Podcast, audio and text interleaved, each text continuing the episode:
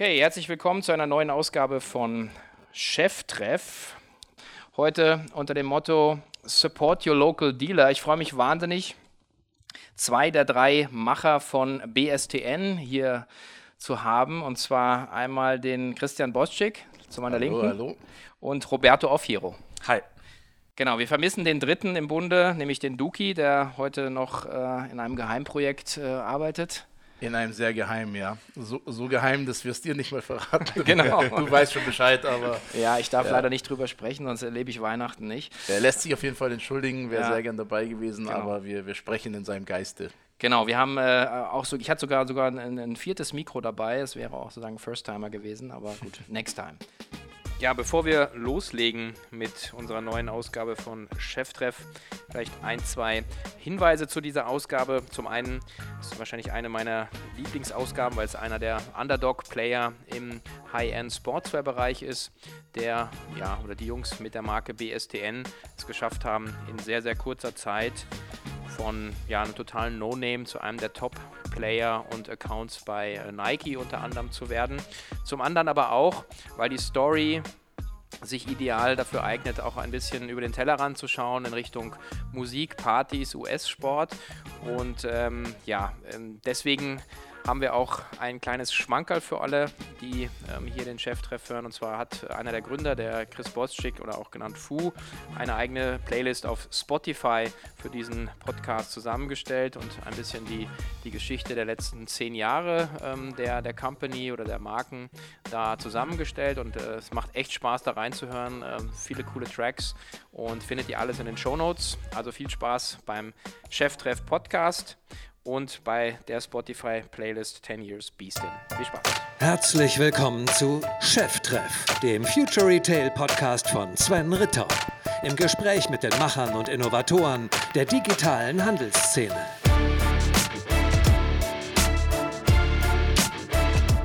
Ähm, ja, ich kam auf die, die Idee, mit euch zu sprechen, letzten Endes äh, auf der, der, der fünf Jahres BSTN-Party unter dem Motto Half a Decade Down, wo ich dann wieder gesagt habe, ich stand dann davor fünf Minuten und habe gedacht, wie geil, wie kommt man eigentlich mal wieder auf so einen Slogan? Mhm. Ähm, und ähm, ja, ich freue mich sehr, dass das ähm, heute hier klappt. Fünf Jahre und eigentlich schon wahnsinnig erfolgreich. Wo steht ihr denn? Was macht ihr? Vielleicht noch mal ganz kurz für alle, die euch nicht kennen. Ja, vielleicht fängt der Christian an, wo, ja. wo wir ungefähr gestartet haben und wo wir vielleicht aktuell hin äh, sind. Sag doch Fu zu mir, du sagst sonst auch nie Christian. ähm, Herr Dr. Boschik übrigens. Oder, oder so. Aber dann bleiben wir bitte dabei. Nee, also ähm, grundsätzlich sind wir ein, ein, ähm, ein, ein Multibrand-Store mit stationären äh, Läden in München und Hamburg und äh, einem recht starken Online-Store, also E-Commerce-Setup. Das wäre jetzt so, sage ich mal, die, die ganz trockene ähm, Beschreibung von dem, was wir machen. Aber ähm, wir sind in diesem Bereich also sehr, sehr speziell aufgestellt. Also wir sind absoluter Spezialist in diesem High-Street-Fashion-Bereich. Wir sind äh, bekannt dafür oder, oder haben uns einen Namen gemacht dadurch, dass wir extrem ausgewähltes Sortiment im Apparel-Bereich und auch im Footwear-Bereich haben, sind einer der ähm, von Nike ausgewählten T32-Händler weltweit, das heißt Leading 32 Image Accounts von Nike globally gesehen. Wow. Und ähm, ja, das ist im Endeffekt, äh, also wir, wir, wir, betreiben eigentlich äh, Multi, Multi-Brand äh, E-Commerce, aber auf einem sehr coolen, speziellen Gebiet und mit sehr, sehr viel Philosophie und Lifestyle-Ansatz dahinter. Mhm. Wie wird man denn innerhalb von fünf Jahren sozusagen Top 32 Account bei Nike? Das ist ja schon äh, atemberaubend, oder? Klassisch Blood, Sweat and Tears. Also wir haben ja wirklich, ähm, vielleicht gehen wir da auch später noch drauf ein, als wir angefangen haben, haben wir ja wirklich, also so klischeehaft wie es klingt, aber wir haben wirklich T-Shirts aus dem Kofferraum verkauft. Äh, aus, aus Dukis Passat damals. Mhm ähm, und haben mit sehr, sehr viel, glaube ich, Fleiß, äh, ein Stück weit, glaube ich, Chutzpe und Intelligenz ähm, äh, uns geschafft, da eine gute Nische zu erarbeiten. Und ich glaube, was uns sehr zugute kommt, ist eben, und das ist, wo eine Brand wie, wie Nike, die ja Weltmarktführer und in dem Sinn auch die wichtigste Marke für uns auch äh, ist, ähm, sehr darauf steht, ist, dass wir ein sehr authentischen äh, Charakter haben, eine authentische Message, die bei uns komplett aus dem Sport driven ist. Das heißt, wir sind ja ähm, ehemalige Basketball, ich sag mal Semi-Pros, also wir haben alle schon mal irgendwie einen Scheck fürs Basketballspielen vom Land, glaube ich, für das. Ja, aber zweite, zweite Liga, oder? Und so zweite Liga, Roberto sogar, sogar, sogar College, ähm, ja. also haben da schon mhm. gut gezockt früher.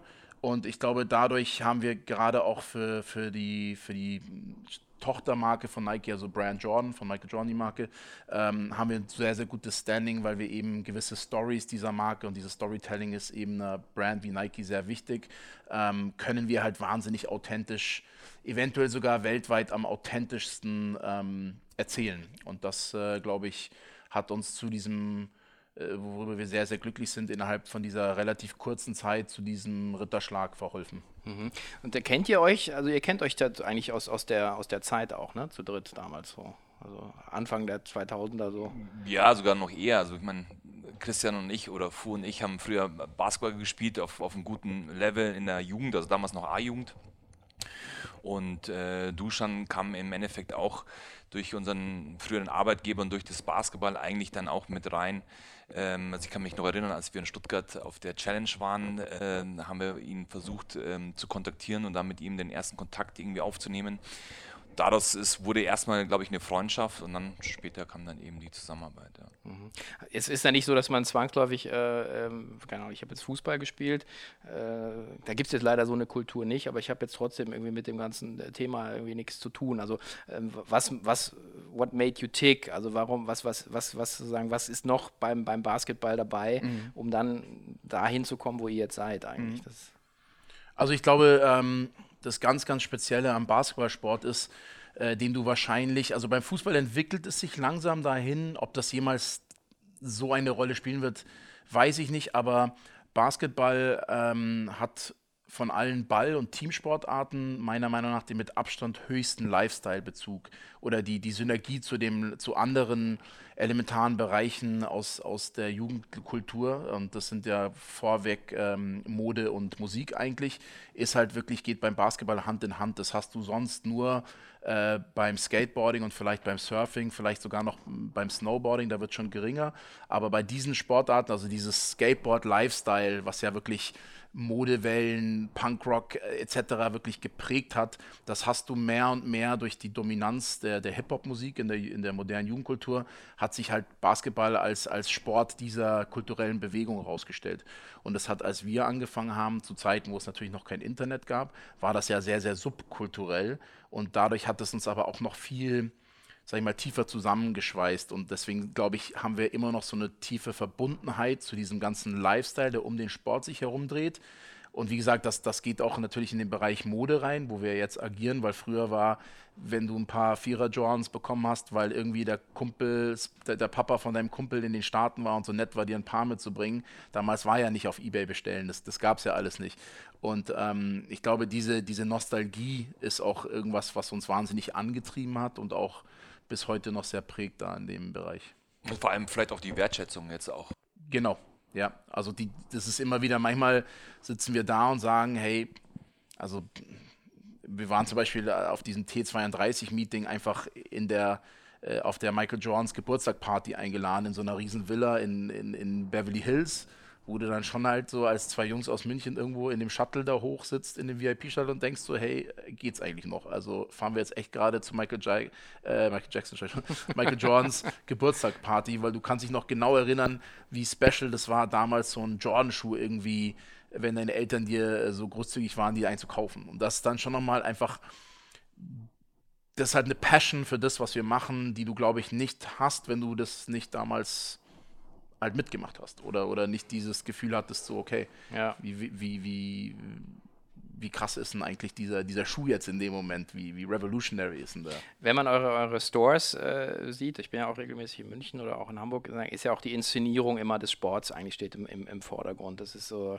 äh, den letzten musste ich jetzt googeln, ehrlich gesagt. Äh, meine, selbst meine Tochter konnte mir nicht helfen. Ja. Und, ähm, aber, aber, das ist ja schon also äh, wahnsinnig in sich stimmig, einfach auch inszeniert. Ähm, das ist, glaube ich, so ein bisschen auch, was ihr letzten Endes auch transportiert bekommt. Hinter uns hängt ja gerade die, äh, äh die Air Force One Kampagne. Genau, die wahrscheinlich viele da draußen auch, auch mitbekommen haben. Was war da zum Beispiel der, der Hintergrund, sowas zu machen? Also das ist ähm, wir haben uns also wir verlinken das auch in den Show Notes, mhm. weil das ist echt cool, sich anzuschauen. Also wir haben, was wir, oder ein anderes Prädikat, was glaube ich Nike sehr an uns schätzt, ist, dass wir uns wahnsinnige Mühe geben, um gewisse Themen, die bei Nike relevant sind oder Releases von Schuhen, eben sehr innovativ und aufwendig zu inszenieren. Und da haben wir natürlich ähm, das Glück, dass wir äh, mit, mit, in dem Dreiergespann, in dem wir haben, wo der Roberto eben sowas mit rein budgetiert in unseren Businessplan, dass wir auch Geld für solche Kampagnen haben. Äh, der Duschan wahrscheinlich einer der besten Kreativköpfe in der Umsetzung deutschlandweit ist. Und ähm, ich dann ein bisschen noch so ein gewisses Flavor durch Wording oder eben mein relativ fundament, fundament wie sagt man, fundamentiertes. Fundamentales, fundiertes. Fundamental bist du auf jeden Fall. also fundiertes Wissen ähm, im Bereich äh, Basketball und, und Hip-Hop-Kultur halt immer noch so einen gewissen Flavor mit reinbringen kann. Und ähm, da war eben mal diese Idee bei dieser Kampagne, dass wir Nike uns gebeten hatte zu dem Thema Air Force One, was ja in 82 äh, zum ersten Mal gelaunchte, der eigentlich die Großvater des Basketball, des modernen Basketballschuhs ist, äh, ob wir da was machen können, äh, was Spezielles. Und äh, natürlich Basketballbezug für uns Matter of Honor, äh, sowas dann auch umzusetzen. Und dann haben wir gedacht, ja, was machen wir jetzt? Weil wir hatten da vorne eine Kampagne, wo wir eben die G-Klasse äh, vom, vom Duki inszeniert haben. Dann haben wir gesagt, jetzt wollen wir irgendwie einen Privatjet folieren.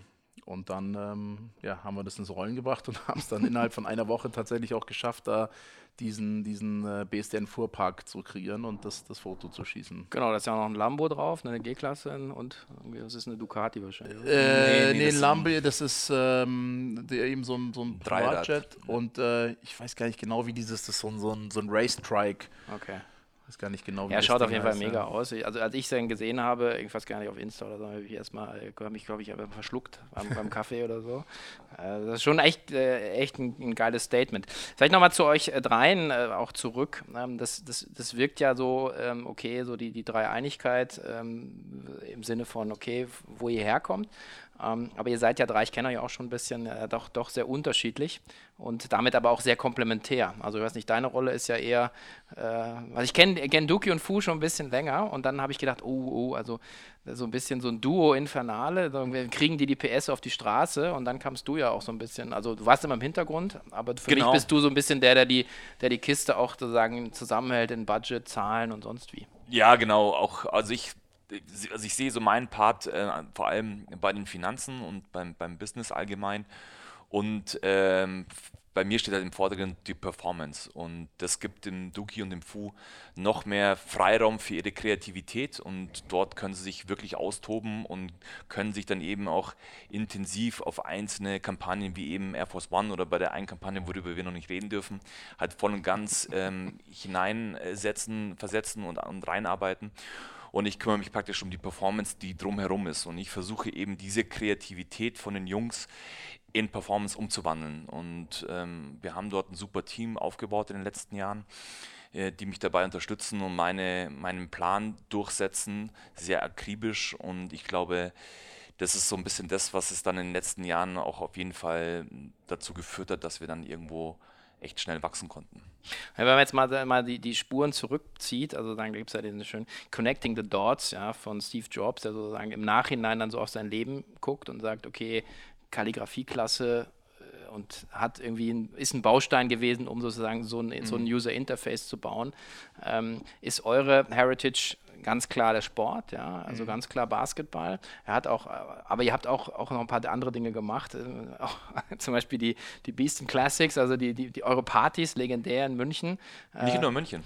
Ja gut, okay. Ich genau. war nur in München, ja. aber, äh, aber da warst du zum Beispiel auch schon der Kassenwart oder du hast die ganze ja, Orga genau, gemacht, also insofern. Genau, also auch damals, also wir haben uns, das war so eigentlich das erste Business, wo wir zusammen eine Firma gegründet haben, zu dritt. Ähm, wir haben 2009 angefangen, Partys zu organisieren. Ähm, der Ursprung war, dass, dass Fu ein, ein DJ-Duo hatte damals mit dem, äh, mit dem Case. DJ Case, ja. DJ Case, genau, so war. Und wir dann irgendwann gesagt haben, hey, lass uns doch unsere eigene Partyreihe machen. Ähm, einmal aus finanziellen Gründen, aber auch irgendwo, um uns da was aufzubauen. Dass es dann später ein, wichtiges Puzzlestückchen gewesen ist, das, das hat sich dann erst später herausgestellt. Ähm, aber das war damals so ein bisschen Anfang, wo wir die Firma gegründet haben, wo wir eine klare Aufteilung hatten. Also ich war für für die Klientel so ein bisschen, aber auch äh, für die, für die Finanzen zuständig. Ähm, Fu hatte eine klare ähm, Aufgabe mit der Musik und, und, das, und das Wording. Und äh, der Duki hat auch damals schon die komplette CI zusammengebaut, ähm, wo wir dann echt in der Lage waren, in verschiedenen Städten mit dem Konzept ähm, irgendwie eine, eine super Partyreihe aufzubauen. Und das haben wir mehrere Jahre erfolgreich betrieben. Ja. Mhm. Genau, und jetzt habe ich schon ein bisschen vorweggenommen. Also Beastin ist ja sozusagen, das ist mal wichtig, das ist nicht BSDN, das ist ja sozusagen ähm, auch 2.8, sozusagen die, die ersten Gehversuche gewesen dann von, von, von Duki und Fu. Korrekt, so. Ja. Ähm, so das erste Mal äh, auch selber eine Marke auch zu etablieren. Gell? Das sagen, ist auch eigentlich so einer der Kern, ja, oder der Start wahrscheinlich sozusagen für, für, für die ganze Geschichte, zumindest in dem Apparel-Bereich, in dem, in dem Markenthema, oder? Definitiv. Also Beastin ist, ähm, auch wenn es jetzt äh, mit der kleinste Baustein der, ganze, der ganzen Geschichte ist, ist es irgendwo die Core-DNA, ähm, äh, weil die, die Brand ähm, natürlich wir haben eigentlich jeder hat äh, gewissermaßen so ein Stück weit seinen Dayjob verlassen und hat ans Beastin-Konstrukt äh, geglaubt, also Duki und ich ganz direkt und später dann der Roberto ja irgendwie auch, wo der Roberto ja auch ähm, mit seinem eigenen Fulfillment-Unternehmen hat er ja auch das Fulfillment von Beastin ja dann gemacht und so ist ja das Ganze auch zusammengekommen. Ähm, aber Beastin als Brand und als Philosophy und ähm, als, als Lifestyle-Anker ist, glaube ich, oder wird immer ein prägender oder einer der Miles, Milestones der, der BSDN-Historie und der Geschichte sein. Mhm. Definitiv. Aber ich meine, man fängt ja auch nicht einfach an, äh, und sagt sich, also warum, warum, macht man einfach eine Marke? Ich meine, das ist ja so auch ein bisschen vermessen. Also da draußen rennen wahrscheinlich viele rum. Jetzt mittlerweile sagt jeder, okay, ja, ja, kein Problem, ich habe irgendwie 100.000 Insta-Follower, ich mhm. mache irgendwie, ich, ich mache eine, eine, eine, Creme für, für DM.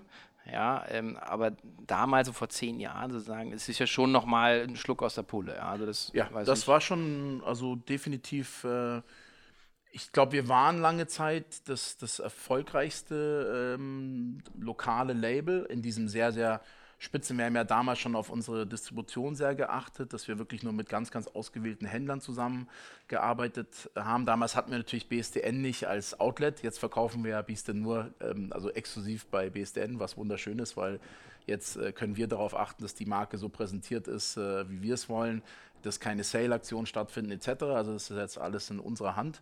Ähm, aber damals war es definitiv, also gerade auch als Münchner, ähm, ein bisschen revolutionary, das Ding zu starten. Und da haben der, der Duki und ich irgendwie unser, unser Taschengeld und, und unsere Eier in die Hand genommen und haben halt das Ding gestartet. Ja. Und das dann toi toi toi äh, mit, mit, äh, mit relativ schnellem Erfolg. Berlin in your face, so ein bisschen, oder? So ein bisschen, ja. ja. Also da sind wir ja eh, ähm, auch mit BSDN, wir, wir sind ja, wir schwenken ja die, die Münchner Fahne äh, wirklich so hoch wie wir können, weil wir voll hinter unserer Stadt stehen und auch glauben, dass es ähm, im Coolheitsranking der deutschen Städte irgendwie zumindest ganz, ganz weit oben mitspielen sollte. Und dieses, äh, wir haben mehr als genug Freunde in Berlin und, und mögen die Stadt auch, so dass uns das keiner übel nehmen wird. Aber dieses alles, alles Gute und alles Coole und alles Kreative kommt aus Berlin äh, das sehen wir anders und da äh, fighten wir jetzt quasi seit zehn Jahren oder beweisen seit zehn Jahren das Gegenteil irgendwo. Genau, das ist auch der Grund, warum der, der Münchner Podcast-Cheftreff heute so Weihnachten sozusagen einen, einen lokalen Player auch featured, weil das äh, muss man auch mal, äh, muss man auch mal tun ab und zu. Freuen wir uns auch sehr.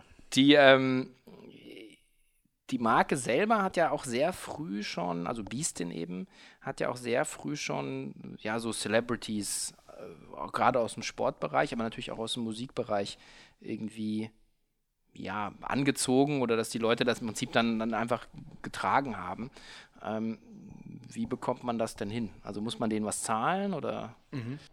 Also heutzutage ja, höchstwahrscheinlich. Haben wir noch nie gemacht. Also wir haben noch nie einen äh, von den vielen, von der langen, langen Liste an A-List Celebrities, die Beastin oder jetzt auch BSDN-Klamotten getragen haben, haben wir noch nie jemand ähm, dafür bezahlt. Also wir bezahlen unsere Models natürlich äh, fair etc. Aber wenn es um, um, um Artist Endorsement geht, haben wir wirklich noch nie einen Cent bezahlt. Und ich glaube da, das ist eine, eine Combo aus Networking. Das heißt, dass wir eine Combo darauf, dass ähm, die meisten Leute, die den Duki und mich damals irgendwie kennenlernen, äh, kennengelernt haben, irgendwie erkannt haben, dass wir irgendwie ehrliche Jungs sind, die was bewegen wollen und jetzt nicht irgendwie too cool for school sind ähm, und uns da auch immer unterstützt haben. Das heißt, wir hatten viele Party-Promoter oder DJs, die, wenn jetzt Wiz Khalifa in Nürnberg aufgetreten ist, dann hat der äh, Local Hero DJ gesagt, so, ey, ich leg für den heute auf, schick doch ein Paket rüber, ich, ich geb's ihm.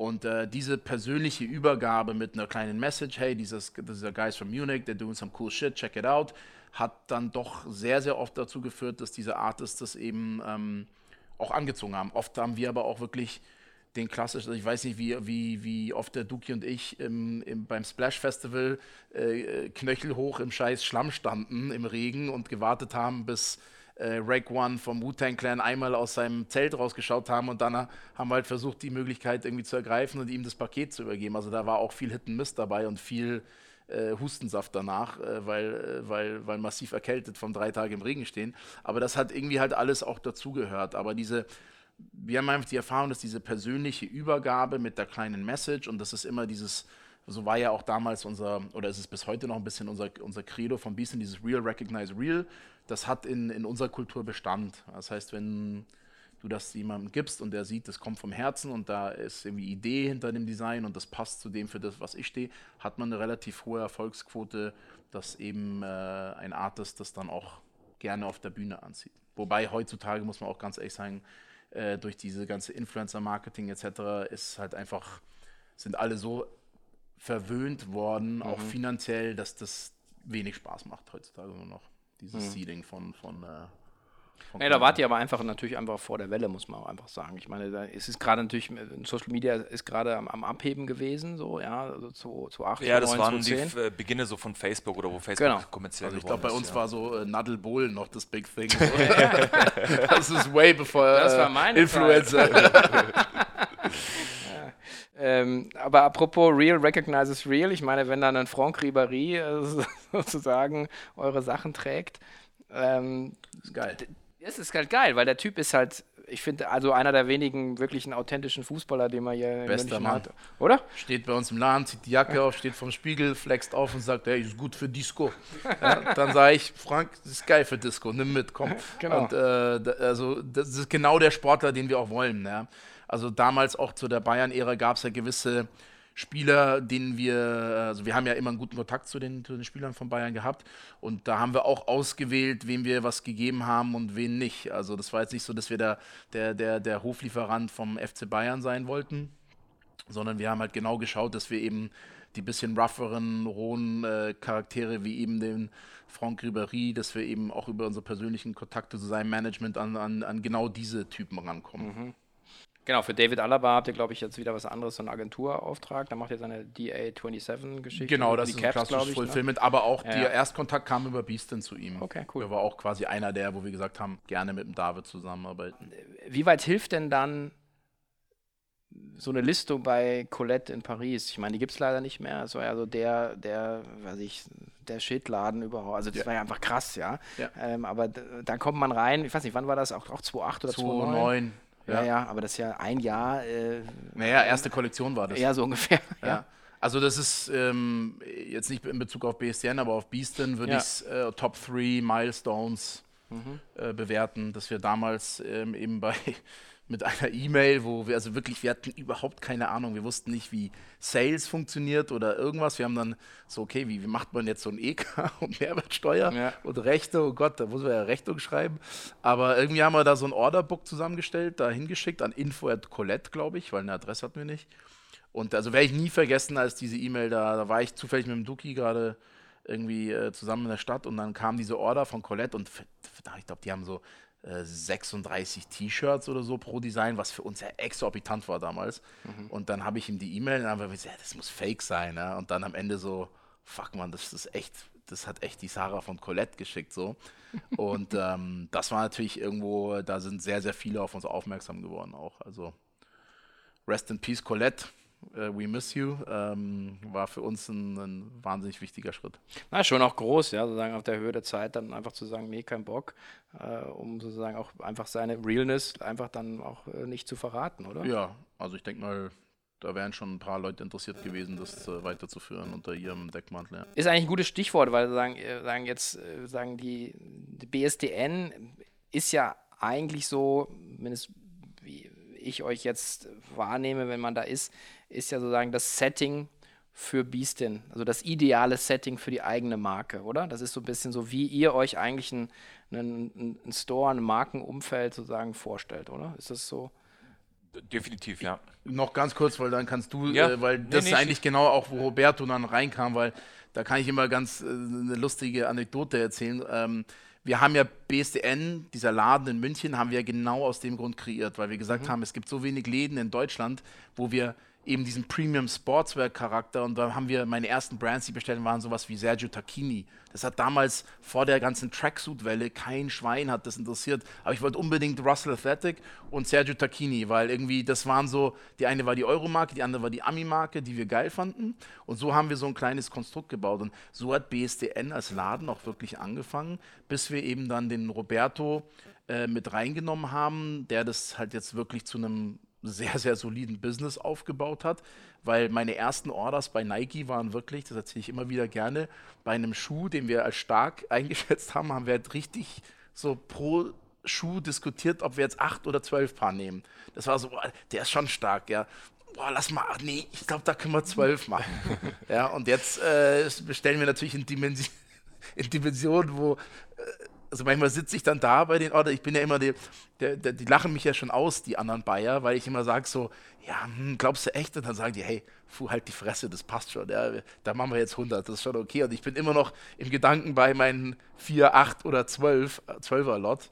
Und äh, aber daraus eben, wie gesagt, äh, da, da, hat der Roberto oder durch Robertos äh, rein, also als wir ihn reingenommen haben als dritten Partner bei BSDN, hat sich da natürlich das Blatt zu einem komplett anderen Monster ge gewendet. Ja. Genau, weil dein, dein, dein, deine Heritage ist zwar auch Basketball, aber du bist ja dann auch schnell ins, ins, ins Fulfillment rein. Ja, genau. Also nachdem ne? ich ja ähm, ein paar Jahre lang in dem, in dem Business äh, gearbeitet habe, bei einem ähnlichen Retailer, sage ich jetzt mal. Kann man schon sagen, Keks, die sind Keks. verkauft an Zalando, keiner weiß wieso. Genau. Ähm, habe dort äh, sieben Jahre lang gearbeitet und habe ähm, echt viel machen dürfen und viele Erfahrungen gesammelt.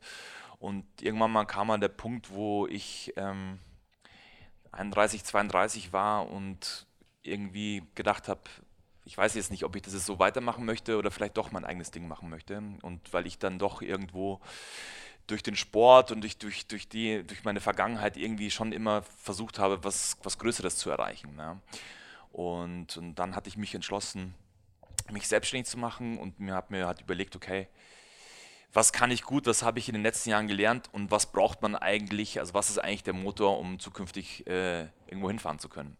Und da, wenn man darüber nachdenkt, ist natürlich die Logistik und alles, was drumherum ist, also in dem Moment, also in dem Beispiel das Full-Service äh, was ich, was ich angefangen habe, war natürlich key. Ähm, also das heißt nicht nur der reine Versand, sondern über, das, äh, über die Erstellung der, der Online-Seite, über das Online-Marketing, über die Produktfotografie, über die Texte, die wir erstellt haben. Also alles, was dazu gehört, habe ich praktisch als Dienstleister anderen Kunden angeboten und war eben auch gleichzeitig in der Lage, dadurch eigene Shops zu entwickeln oder eben bei BSDN praktisch mit einzusteigen und da meine Expertise ähm, mit reinzunehmen. Und das war auch damals den Mehrwert, den sich die Jungs erhofft haben. Ähm, und das hat, glaube ich, ganz gut geklappt. Sozusagen, ja. ja. Sagt ihr, wie groß ihr seid aktuell? So? Ähm, umsatzmäßig? Ja, oder weiß ich, Schuhe oder mir ist egal, irgendeine Zahl. ich kann dann nachher nachrechnen. Ja, also wir machen auf jeden Fall zweistelligen Millionenumsatz. Ja. Das ist so ein bisschen unsere Standardantwort. Und also wir wachsen 10 und 99. genau. genau. Irgendwo dazwischen. Genau, genau zwischen 10 und 99. Ja. Äh, wachsen jährlich um 100 Prozent, worauf wir sehr stolz sind, weil es ist am Anfang, glaube ich, relativ einfach, mit diesen Schüben zu wachsen, aber wenn man dann im vierten oder fünften Jahr ähm, immer noch diese Wachstumsschübe hat, ähm, dann ist das etwas, worauf wir sehr stolz sind und hoffen, dass wir das noch weiter halten können, weil wir glauben, dass das Konzept oder dieses Konstrukt, was wir aufgebaut haben, fast einzigartig ist, ähm, noch extrem viel Potenzial hat. Und die Punkte, die der Christian auch vorher genannt hat, wo Basketball, wo der Lifestyle aktuell in der Gesellschaft steht, ähm, haben wir, denke ich, eine sehr, sehr gute Position oder sind in einer sehr, sehr guten Position, das noch weiter auszubauen. Cool, jetzt mal meine Vermutung, also ihr habt angefangen mit einem, mit einem praktischen Offline-Store in München um sozusagen äh, das ideale Umfeld zu kreieren. Ja. Äh, habt ihr den zweiten Laden in Hamburg, aber zwischendrin seid ihr ja, du hast glaube ich mal die Online-Macht genannt. Äh, das heißt, ihr werdet wahrscheinlich einen Großteil der Umsätze online machen, oder? Definitiv, ja. klar. Also wir haben mit dem Store oder Duki und Fu haben mit dem Store begonnen. Der Online-Shop kam etwa ein halbes Jahr später den man aber erstmal so geführt hat, als wäre es ein Store und nicht wie ein Online-Shop. ähm, ähm, und äh, später, als ich dazu kam, habe eben, äh, das war so mein, mein erste, äh, meine erste Hauptaufgabe, den Online-Shop so zu bauen, dass auch Kunden den wirklich nutzen können. Und später kam, oder letztes Jahr kam eben der Store in Hamburg dazu und äh, wird der auch angenommen, weil man jetzt so sagen, ja, ein bisschen weiter weg, weg extrem weg gut angenommen und ja? wir haben eigentlich. Er liegt ja geil, ne? Schanze, ne? Ja, mega Laden. Ja. Ähm, ich glaube, es ist ein bisschen schade, dass wir, also wir drei Owner auf, die, auf der Tatsache geschuldet, dass wir hier extrem eingebunden sind und so viele Umsetzungen mit Nike gerade machen. Also da ist so viel in der Pipeline und eigene Collabs mit der, mit der Marke, dass wir äh, wenig vor Ort sein können. Aber wir haben extremes Glück mit unserem Store-Personal. Also Shoutouts in dem äh, Sinne auch an, an Chris und, und Paddy, die da wirklich, äh, auf die wir uns zu 3000 Prozent verlassen können, die ein gutes Standing in der Stadt haben. Ähm, ich glaube, der Laden hat noch Potenzial und das werden wir auch ausschöpfen, aber ich glaube, im ersten Jahr gleich so profitabel zu sein, wie wir es waren mit dem Laden, ist schon mal in der, in der Lage auch, äh, wo jetzt nicht jeder gleich angenommen wird, sage ich mal. So Hamburg-Schanze ist ja schon mal auch nochmal ein bisschen rougher. Ähm, Sorry, 187-Gegend, oder nicht? Genau. Ja, ja. genau. Und, äh, die waren doch mal bei euch hier in München, oder nicht? Ja. Ja, das war. Also, was, das Autogrammstunde oder was? Es war Autogrammhölle, würde ich es eher sagen. also, es war vielleicht das. Ich, es ist das scariest Moment in meiner BSD oder Beastin und BSDN. Äh, äh, es gibt einen, wo, wo wir Release hatten, wo die Ware im Zoll stecken geblieben ist und wir dann irgendwie noch mit dem, am Release-Tag mit so einem gemieteten Sprinter schnell zum Flughafen fahren mussten. Das war scary. Und das andere war definitiv die 187 Autogrammstunde. Also die Straße war wahrscheinlich. So, äh, die war, also es, es war, war, absurd. Es, also äh, es war, wir hatten ja extra gesagt den Jungs, ähm, dass die Kommunikation sehr, sehr kurzfristig sein muss. Viertelstunde dann, davor, äh, maximal. Genau, also so Viertelstunde war so mein Wunsch, maximal eine halbe Stunde, damit eben ähm, sich das nicht zu schnell rumspricht oder sich nicht zu lange rumspricht, damit nicht zu viele Leute kommen. Darauf haben sie nicht ganz gehört. Äh, haben es dann, glaube ich, eineinhalb Stunden vorher äh, gepostet und als wir dann ankamen, war die komplette Straße überfüllt. Ähm, wir haben es dann einigermaßen geschafft, die die Crowd irgendwie so ein bisschen auf den Fußweg irgendwie zu, zu lenken. Und dieser Fußweg ging dann praktisch fast, ich glaube, 600 Meter lang. Also komplette Straße. Ähm, und die waren total lieb und alles war super. Und wir haben echt gedacht, boah, cool, wir haben es echt richtig gut im Griff. Und die werden sich dann alle schön Step by Step anstellen und sich dann ein Autogramm äh, holen. Aber Pustekuchen, weil dann kamen die Jungs um die Ecke mit ihren, mit so, mit so einem schwarzen äh, äh, Personenfahrzeug und äh, ich glaube, bei uns war das, hatte dann irgendwie sein Handy aus dem Fenster. Nee, das war am Ende, ist einer rausgegangen. Nein, nein, nein ganz am Anfang, wo so. die kamen und hat das, hat das Ganze gefilmt, ah. wie er praktisch da eingefahren ah, ja, wird. Und als die Kids das gesehen haben, sind die halt komplett alle wieder auf die Straße gegangen. Somit war halt die komplette Amalienstraße für eine halbe Stunde komplett gesperrt. Okay. Natürlich alles ohne Vorankündigung ja. und äh, äh, also die, Genehmigung einholen sind, sind dann voll ausgeflippt. Äh, ähm, das, das war Wahnsinn. Und es war, auch nochmal zum Thema Scary, es war ein Moment, wo wir es eigentlich eine gewisse Zeit nicht im Griff hatten. Und zum Glück ist echt nichts passiert, aber es war so, Moment und ich bin ja so ein Control-Freak, ich hatte es in dem Moment nicht mehr unter Kontrolle. Also es war schon echt, echt beängstigend. Aber war cool, dass die Jungs da waren. Am Ende des Tages ist alles gut verlaufen und somit. Zeigt aber auch einfach die, also wer, wer, wer immer noch über Hip-Hop-Kultur schmunzelt und lacht und ach, die, also wer das gesehen hat, die, diese Ansammlung an Kids und wie fanatisch die waren, also da gibt es nichts mehr zu lachen. Das ist einfach glasklar, dass das die, die prägendste Jugendkultur äh, oder das jugendkulturelle Phänomen, das wir seit langer Zeit haben. Also ja, und es ist halt auch da sehr, sehr, äh, sehr lange schon äh, sozusagen sich am Aufbauen. Und ähm, also ich, ich war jetzt im Sommer ähm, auf der Gamescom mit mhm. meinem Sohn und dann alles, hä, fährst du da freiwillig hin? Und ich sag mir so, ja, pff, ich habe mir auch gedacht, lass dich einfach mal drauf ein. Und wenn dann halt sagst du irgendwie ein paar hunderttausend Leute, die halt einfach dahin pilgern ja, und, was, und was feiern, mhm. was ich vielleicht nicht verstehe, äh, aber wo ich dann erstmal mal sage, okay, wenn so viele Leute da sind, ist erstmal dickes Geschäft. Ja, genau. So und so ein bisschen, so ein bisschen demütig muss man eigentlich so ein bisschen stay humble an sowas rangehen, glaube ich. Ne? Ja, also, absolut. Ähm, das wäre auch jetzt so die Frage, ein bisschen ähm, nach vorne zu schauen. Ja? Also ähm, jetzt haben wir äh, Umsätze 10, 20, 99 Millionen, nobody knows, ja. Werden wir nachher noch auswürfeln. ähm, wo glaubt ihr, äh, kann das für euch noch hingehen? Und was braucht ihr dafür? Also ich glaube, wir müssen also weiterhin authentisch bleiben. Also das ist, glaube ich, ein Key-Thema in unserem Konzept, dass wir das, was wir echt gut machen, dass wir uns da weiterhin darauf konzentrieren. Ähm, ich denke, dass wir. Das ist jetzt so ein bisschen eine weichgespülte Antwort. Ja, ist ein bisschen, bisschen so, was, was ist hier auf, wenn ihr mal ein bisschen runterschaltet jetzt?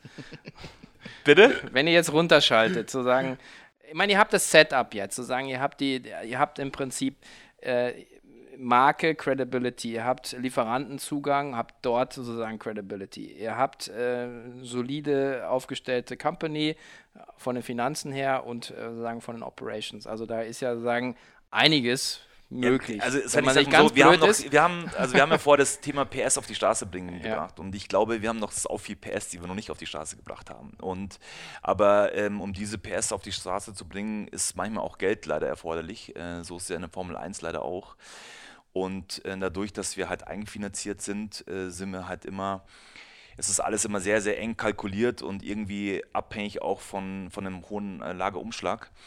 Aber ähm, ich glaube, dass wir zukünftig mit mehr finanzieller Power richtig krassen Scheiß machen können und dass wir eigentlich diese Kreativität und diese, diese Authentizität, die wir haben, noch viel besser ausspielen können und noch viel intensiver. Also wir haben oft die Diskussionen, Fu und ich, dass wir gewisse Investments in gewissen, also vor allem personell für, für, für, für, für Schnittstellen oder für Strukturen, die, die für uns wichtig sind, dass wir da halt oft vorsichtig sind und investieren. Aber ich glaube, wenn wir da diesen Schritt mal machen können, ähm, glaube ich, dass wir wirklich auch global einfach als, als Retailer wahrgenommen werden. Also das ist nicht so, okay, habe ich schon mal gehört, sondern dass wir einfach irgendwie mit den fünf größten Retailern in dem Bereich, in dem wir jetzt sind, ähm, genannt werden. Und das ist, glaube ich, so unser Ziel. Wie, wo verschickt ihr bis jetzt? Also wie, viele Länder? Weltweit. Weltweit. Ja. Weltweit. Also das ist, glaube ich, auch etwas, was wir ähm, forciert haben von Anfang an oder ich äh, forciert habe es war so, ich kann mich noch erinnern, in der Zeit, wo ich angefangen habe, war, waren diese Sneaker-Messen ganz groß im Kommen und ähm, war, war gehypt und der Endkonsument ging, aber auch viele Retailer sind da hingegangen und wir wurden oft gebeten, auch unter anderem von unseren Lieferanten, hey, wollt ihr da nicht auch mal hingehen und das ist doch ganz gut und Brandbuilding und etc. Und ich habe da sofort eine Schranke reingehauen und gesagt, nee, das machen wir auf gar keinen Fall. Also einmal habe ich jetzt nicht den, den sofortigen Mehrwert gesehen. Ich habe so ein bisschen immer das Gefühl gehabt, ich glaube, dass die Jungs, die dorthin gehen, die kennen uns schon. Warum sollte ich jetzt dort einen Stand aufmachen? Wir haben einen Store in München damals, also noch nicht Hamburg, aber wir haben einen Online-Shop. Ich sehe da jetzt nicht wirklich für uns einen Mehrwert. Ähm, und wir haben uns sehr früh auf die Internationalisierung gesetzt. Und und das ist so ein bisschen das, was uns unterscheidet, dass wir eigentlich von vornherein eine große internationale Base hatten und somit eigentlich von vornherein immer auch weltweit verschickt haben und wir ein relativ ausgeglichenes Verhältnis haben zwischen den, zwischen den Ländern. Natürlich ist Deutschland für uns ähm, mit der wichtigste Markt, aber es ist, wir haben auch andere viele gute mhm. Märkte in denen wir vertreten sind. Marketingkanäle halt sind dann vor allen Dingen Insta Marketingkanäle, Instagram, Facebook. Äh, klar, klar Social Media, aber auch äh, Google äh, Devices, die wir nutzen ähm, oder Dienstleistungen, die wir nutzen. Das sind so unsere Performance-Treiber. Ähm, aber klar, ich meine, ähm, die, das Brand-Marketing, was wir machen und die Jets, die wir verlieren und die, die extra Meile, die wir jedes Mal gehen, die sonst wenige nur gehen. Ähm, das ist in Kombination, glaube ich, so ein bisschen das Rezept, was wir noch weiter ausbauen werden. Mhm.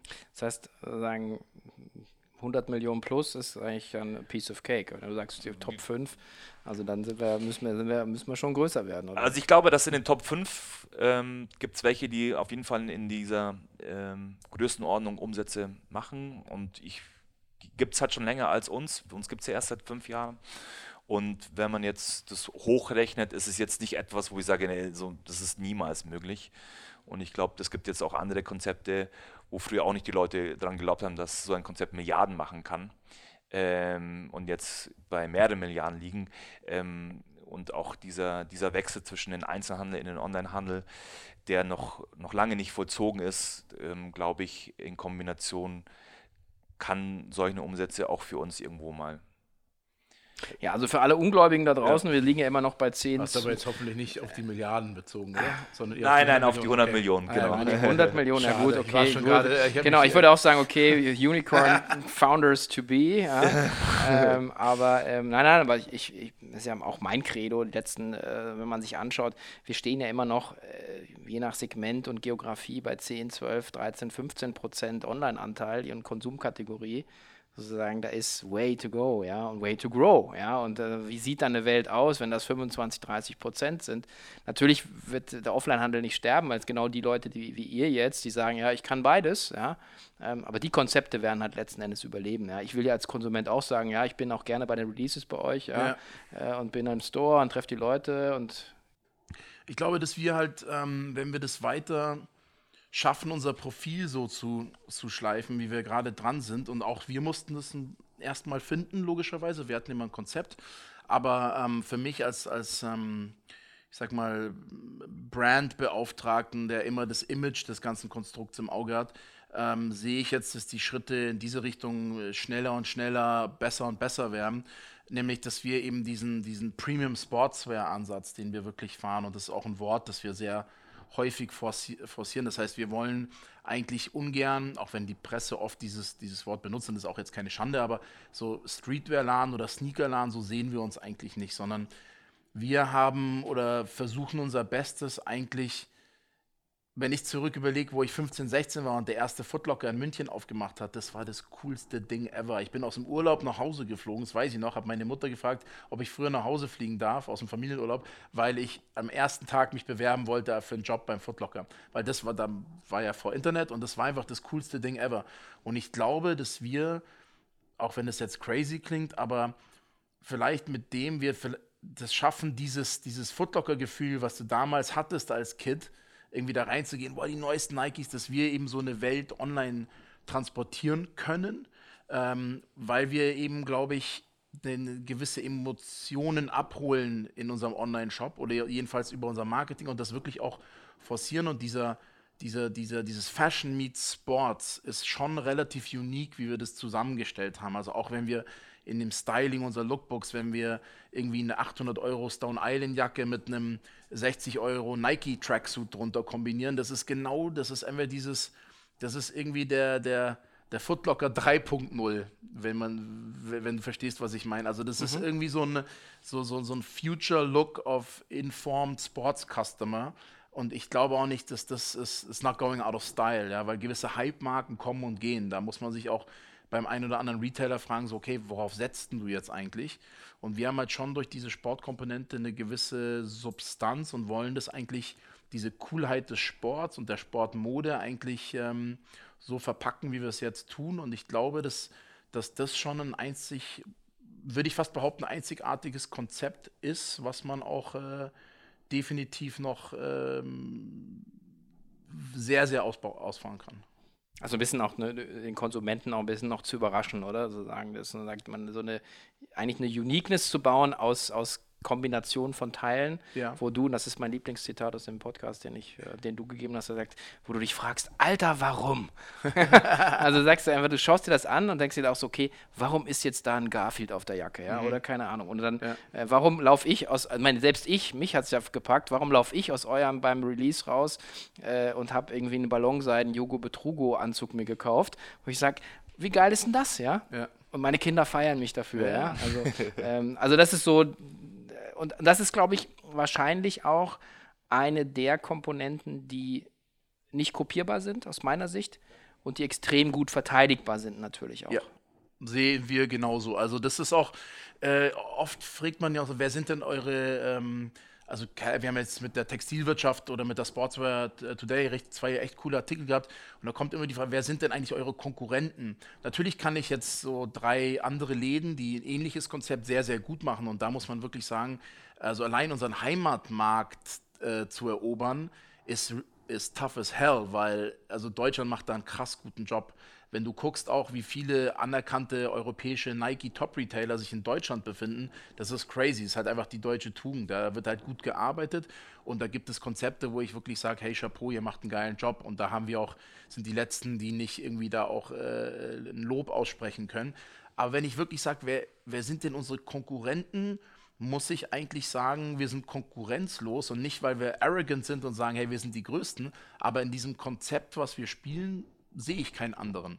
Also es gibt die, die, die es gibt äh, Retailer, die, die stehen für Running Heritage und Sneaker Collecting und die können Air Max 1 äh, Modelle ohne Ende kredibel verkaufen, weil die Kids irgendwie so, weil der, ähm, der Besitzer einfach ein krasser Sammler ist, ja. Und das machen die auch richtig gut. Aber dieser, dieses, dieses, der Sportswear-Twist, den wir da reinbringen, da sehe ich, da sehe ich keinen anderen, der das gerade macht. Und ich glaube, das ist auch das nach oben skalierbare. Mhm.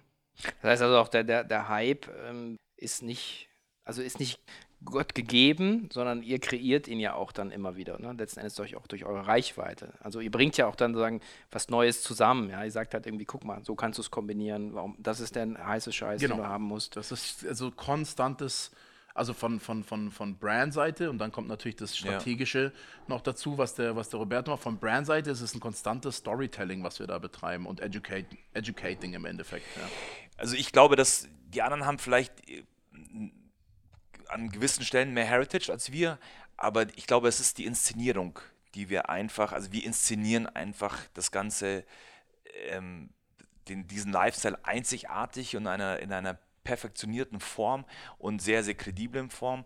Und diese kommt dann einfach extrem gut an. Und das ist auch etwas, was bei sehr vielen Leuten gut ankommt. Also es ist nicht so, dass wir nur so eine gewisse Nische oder nur irgendwie die jungen Kids abholen, sondern ich meine, ich bin also, ja schon ein bisschen älter. Du bist jetzt ein bisschen älter und feierst unser ältestes Kind. ähm, aber wir haben echt eine super breite Range und wir haben auch viele Mädels gehabt, die auch früher unsere Sachen getragen haben, worauf wir dann auch jetzt gesagt haben, hey, jetzt müssen wir mal eine, eine Women's-Kollektion äh, bauen. Ähm, Total gefeiert in meiner Familie. Ähm, ja, und das sind einfach so Anzeichen, dass wir einfach das, glaube ich, ähm, super machen und einfach diese, diese Inszenierung sehr, sehr geschickt dann auch halt eben auf der Performance-Seite halt dann nutzen. Und ja. Ja, also wir haben auch so ein, so ein bisschen so ein, ich nenne es immer 2%-Prinzip.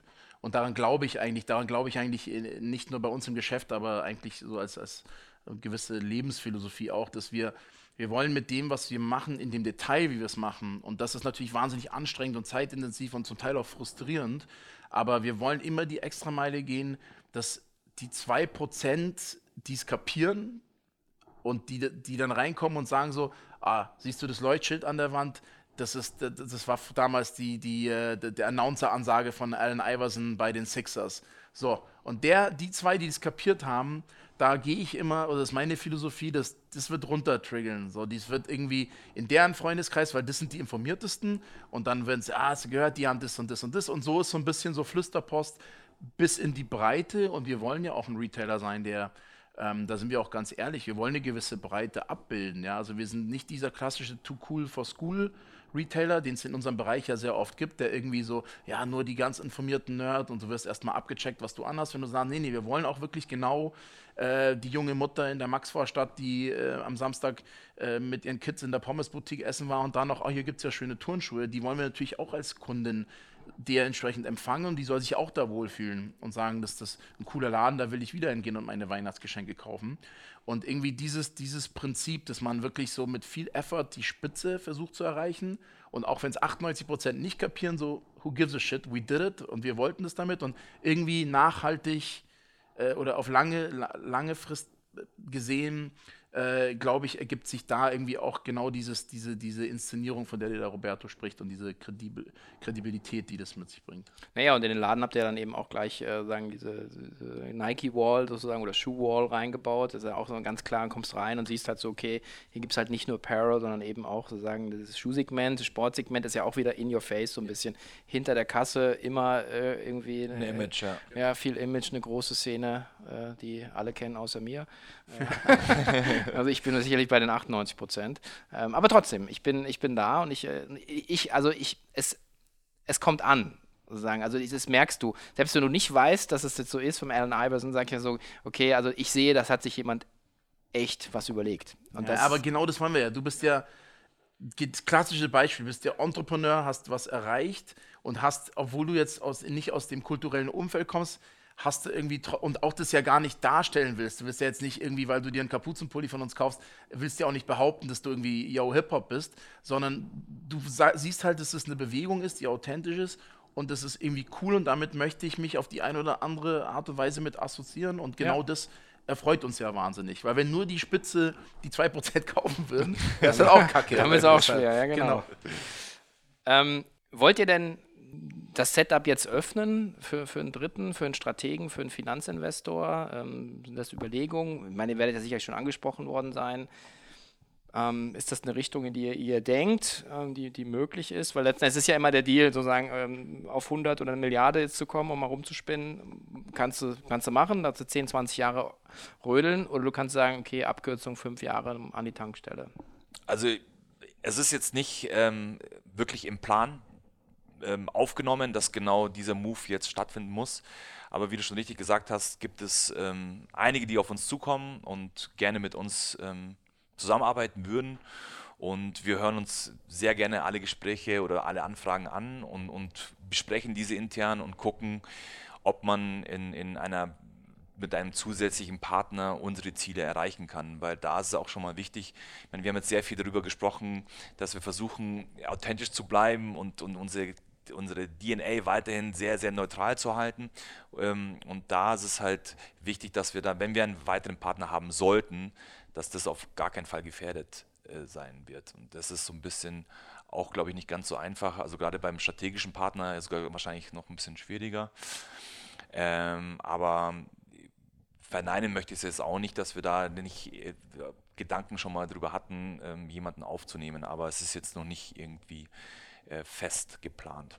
Naja, das ist so ein bisschen, da kann ich jetzt nur sagen, äh, auch wieder vielleicht äh, referenzieren auf die, die vielen äh, Cheftreff-Folgen vor euch, äh, wo ja auch ganz viele Wege äh, aufgezeigt werden, wie man sozusagen unternehmerisch erfolgreich sein kann, äh, ob, ob, mit Finanzpartner, ohne, was sind die Vor- und Nachteile. Also da ähm, gibt es viele Wege und am Ende muss es, muss es zu einem passen, zu einem Setup passen, zu einem eigenen unternehmerischen Flavor. Also ja, ist, voll, voll. Ich glaube, das ist, ist auch total wichtig. Am, und es gibt kein, das eine ist nicht besser als das andere. Also das äh, ist auch meine persönliche Erfahrung. Ähm, klingt super cool. Ich, ich freue mich ja auf die, äh, auf die nächsten fünf Jahre. Äh, ich bin ja nah dran. Ähm, vielleicht noch einmal, wer eigentlich die ursprüngliche Idee hatten, ähm, sagen wir machen jetzt hier auch eine, eine kleine Radio-Show. Äh, das äh, haben wir rechtemäßig nicht so ganz abgebildet bekommen. Ähm, aber wir würden ja in den Shownotes und hier verlinken auch so ein bisschen eure, eure musikalische Reise ähm, so ein bisschen daneben packen und äh, werden eine, eine kleine Spotify-Playlist machen, die wir hier verlinken. Ähm, da freue ich mich selber schon drauf. Und da Weihnachten ist, haben natürlich alle viel Zeit, sich das anzuhören. Also es wird Hip-Hop sein, aber es wird nicht nur Hip-Hop sein. Ne? Nee, wir sind ja, also es gibt ja dieses äh, berühmte Zitat oder, oder Lyric von, von, ähm, von Eisfeld, von, von den ähm, absoluten Beginnern der ja natürlich auch, eine, die Beginner waren ja für uns so die Anfänge des Deutschraps und war schon auch sehr, sehr prägend, würde ich mal sagen. Und da gibt es ja dieses, äh, ich hoffe, ich krieg's äh, einigermaßen genau hin, aber wer, wer Hip-Hop macht und nur Hip-Hop hört, betreibt Inzest. Und so ist es auch so ein bisschen. Und ähm, so sehen wir das aber auch bei, bei BSDN. Also du wirst immer wieder in unserem Wording oder in den Collabs, die wir machen, werden auch mal, also jetzt hatten wir gerade mit Russell Athletic eine wunderschöne Kollabo und das eine Pack war rein Nirvana inspired, also die ganze Seattle äh, die damals stattfindet. Also wir oder ich vor allem bin halt wahnsinnig interessiert an, an, an Musikkulturen, an, an, an allem, was so, so, so revolutionary äh, da sich, sich ergeben hat, sei es Sport, Musik, wie gesagt, Mode.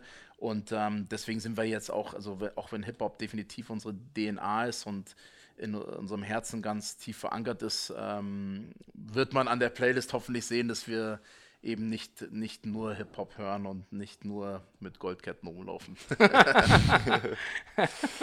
ähm, Gibt es einen Song, wo du sagst, jetzt die, die ersten fünf Jahre äh, in, in, eine, eine Zeitkapsel, äh, wenn du die packen könntest, hm. die ersten fünf BSDN-Jahre? Boah, ich glaube, also einer meiner, meiner All-Time-Favorites und was mir da gleich in den Kopf kommt, also mehrere, ähm, aber ich, ich finde ja, also Tupac ist ja, ich glaube, aus meiner Generation, wer, wenn, wenn du nicht Tupac gefeiert hast, dann hast du auch Hip-Hop nicht verstanden so richtig. Und äh, Me Against the World ist, glaube ich, in, in dem Fall sind es eher Us Against the World, aber das ist so ein Titel, wo ich sage, so, weil was für uns immer wichtig ist, wir drei, wir sind ja auch wie, eine, wie ein altes äh, Trio-Ehepaar und natürlich. Ähm, in, in so einer langen Partnerschaft gibt es auch Ups und Downs. Aber wir haben immer ein wirkliches Credo und das ist, äh, bin ich wahnsinnig stolz, dass wir das auch immer einhalten. Es ist so, wenn es darum geht, nach außen, wir treten immer als Gemeinschaft auf, wir argumentieren oder diskutieren nicht vor Leuten, wir halten extrem zusammen, wir mischen jetzt auch nicht groß in dieser Sneaker-Szene mit, wollen wir auch gar nicht. So ist us against the world und das ist jetzt nicht arrogant gemeint, aber so wir machen halt hier unser Ding in unserer Stadt, für, so wie wir es cool finden. Und deswegen, äh, ja, Tupac Me Against the World wäre auf jeden Fall so ein Titel, den ich da, der mir da direkt äh, in den Kopf schießt.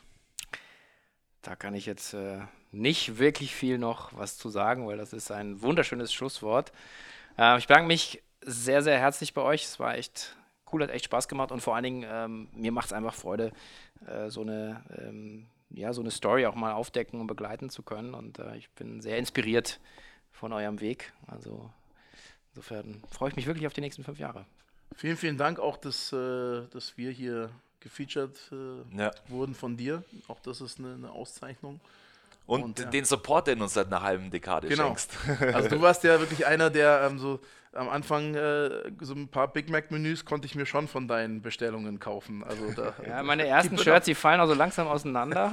Nach zehn Jahren ah, dürfen sie auch mal. Aber der, der totale äh, Renner sind ja immer noch meine, meine Hooded Zips, die, die macht ihr gar nicht mehr. Äh, nee. Die, die meine Family macht, die, die reißen die mir immer aus den Händen. Papa, kann ich deine Hoodies haben?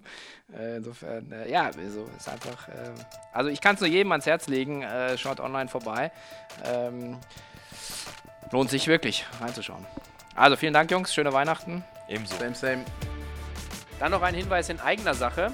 Wenn ihr Lust und Freude habt daran, Leute wie Chris und Roberto einmal live zu erleben, dann merkt euch bitte den 4. 5. Juni 2019. Dort ist nämlich unsere große K5-Konferenz. Also alles, was sich rund um den Handel von morgen kreucht und fleucht, bewegt sich dann Richtung Berlin. Und wir haben natürlich, äh, da Weihnachten ist, für euch ein kleines Schmankerl bereit. Und zwar könnt ihr mit dem Code CT50, also groß C, groß T50, 50 Euro auf den Ticketpreis sparen und zwar für alle Kategorien. Und äh, ja, merkt euch den Termin, 4. 5. Juni in Berlin.